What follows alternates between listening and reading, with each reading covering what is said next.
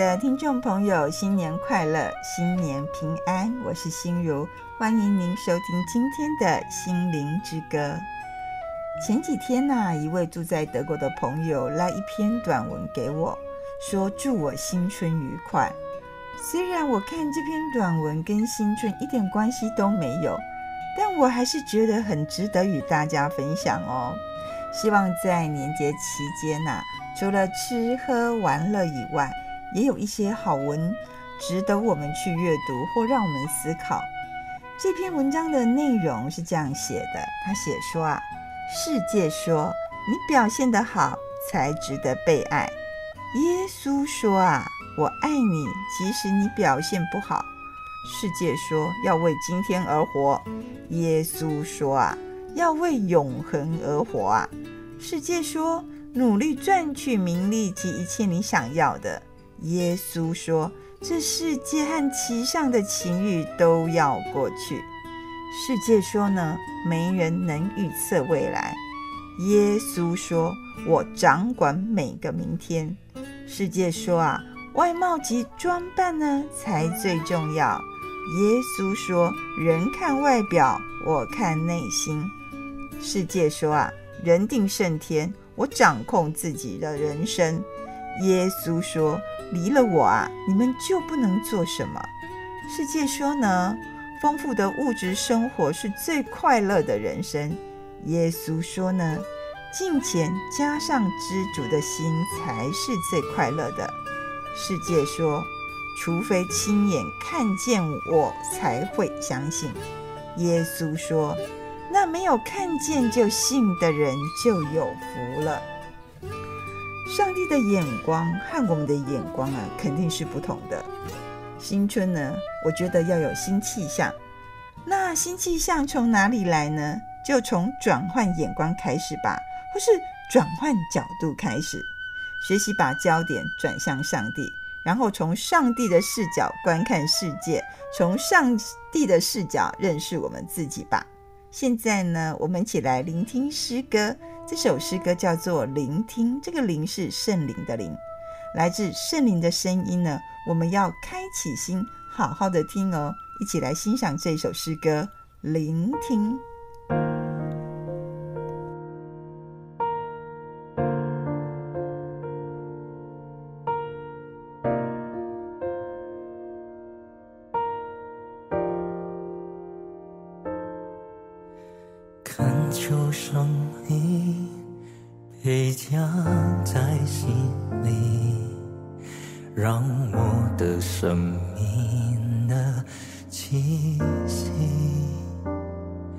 让我一面面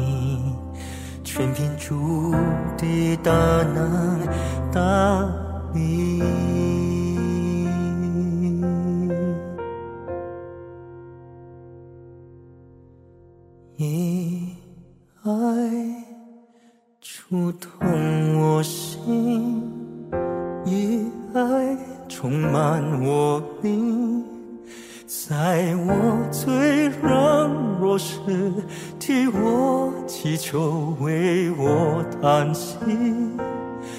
我愿你更接近，让我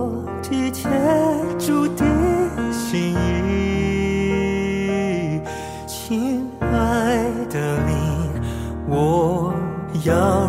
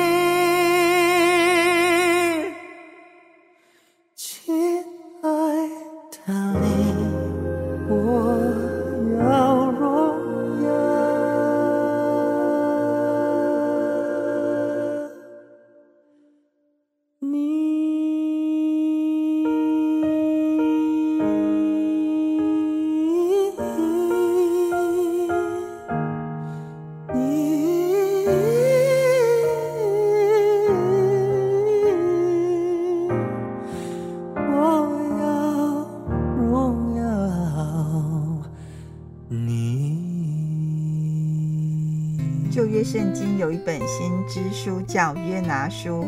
我从小读约拿书的时候呢，总是觉得这位嘎熊的应催应记的先知约拿，他真的和其他先知差很多哎。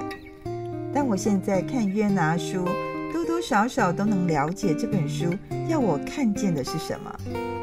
一直反抗上帝啊，逃离上帝的约拿，有时呢就好像我自己的写照啊。在信仰道路上，我何尝不是这样呢？不是反抗啊，就是逃离。保罗屈普牧师所写的《约拿书》概览啊，他用毫不容情的恩典为约拿书下标题。今天呢，我就分享保罗屈普牧师为何用如此观点来看约拿，以及约拿书的恩典指的又是什么呢？或许很多人看完约拿书后啊，都不得不问自己：问说，到底为什么约拿会被写进圣经里面啊？这位悖逆的先知，还有一条大鱼的诡异故事被列在先知书，但是约拿这位先知呢，几乎没有说过什么预言，而且这本书总共才四十八节而已，他的叙述啊，令人都感到觉得很奇怪。不过呢，保罗屈普牧师说啊，他认为应该把约拿书放在圣经里面哦，因为呢，这个故事啊，捕捉到了整部圣经的世界观。保罗屈普牧师说，约拿书刻画出四个非常有力的要点，他们各自反映部分的圣经世界观。首先哦，你会从约拿书呢，看见一位令人敬畏、拥有无上荣耀的上帝，这位上帝对这个世界的掌管哦，是不容我们怀疑的，不容置疑的。而且啊，说真的，我很喜欢约拿书的开头，非常有戏剧性，因为我们可以看到一开头呢，就可以看到上帝刮起大风啊，显示上帝对自然界的掌权。然后圣经里面也写到，耶和华上帝哦，安排了一条大鱼吞了约拿。有时候我们会这么想啊，这只是一个比喻或隐喻，还是说这是真实的故事呢？然后接近约拿书的结尾的时候，我们又看到上帝啊安排了一条虫子。有时候我们想，怎么就只有一条虫子呢？应该很多条虫啊，但是为什么就是那一条虫子？为什么要这么做呢？若我们仔细看约拿书，其实呢，整部整部的约拿书，我们就可以看见，这就是上帝令人惊艳的大能以及上帝的荣耀。或是呢，你在约拿书啊，你可以看到一个被最肆意破坏的世界，你会看到罪恶非常丑陋的模样，因为我们可以在尼尼微这座所谓的罪恶之城啊，看到人性的败坏啊啊，做了一大堆极尽丑陋的事情。可是除了这样子，我们在约拿的身上是否也有看到某些罪呢？怎么说呢？约拿的内心啊是反抗上帝的，他陷入了疯狂，诶，以至于他真的相信说自己反抗哦，自己可以逃离上帝的同在。所以保罗屈普牧师说啊，他说：若你在任何时刻曾想过自己可以逃离上帝的同在，那么你就太看得起你自己了，或是真的有点精神错乱了哦。亲爱的听众朋友，我想，上帝是无所不在的，而且充满在我们这全地。一起来欣赏约书亚乐团所演唱的诗歌《求充满这地》。主感谢你创造这土地，以永恒话语赐下无限生命。气息祝福着地，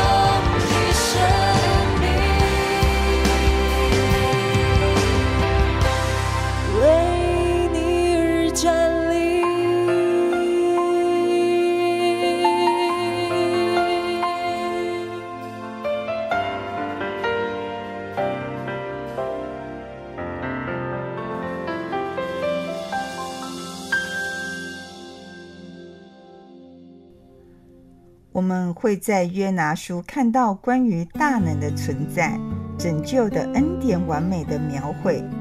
事实上，保罗屈普牧师呢给约拿书下的副标题就是“毫不容情的恩典”。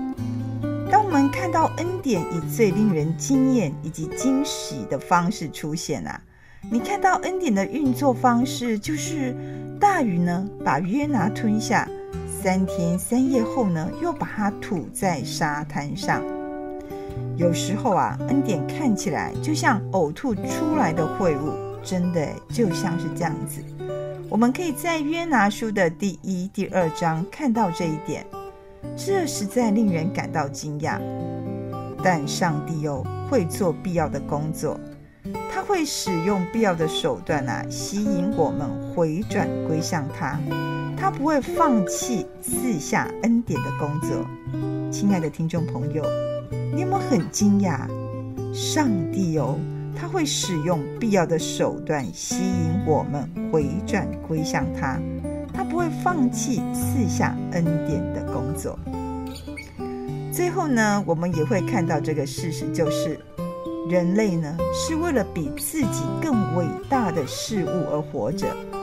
约拿的呼召是要他为了比他的舒适啦、他的人生憧憬啊、他的政治倾向更大的东西而活。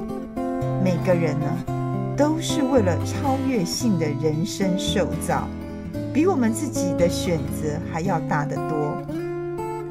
保罗屈普牧师说：“我们真正要抓住约拿书信息的力量，就是这几个字。”这几个字呢，是有史以来最重要的字啊，比你能想到的都还要重要。这几个字哦，有能力改变你以及关于你的一切。这几个字就是“然而耶和华”，它就记载在约拿书的一章四节。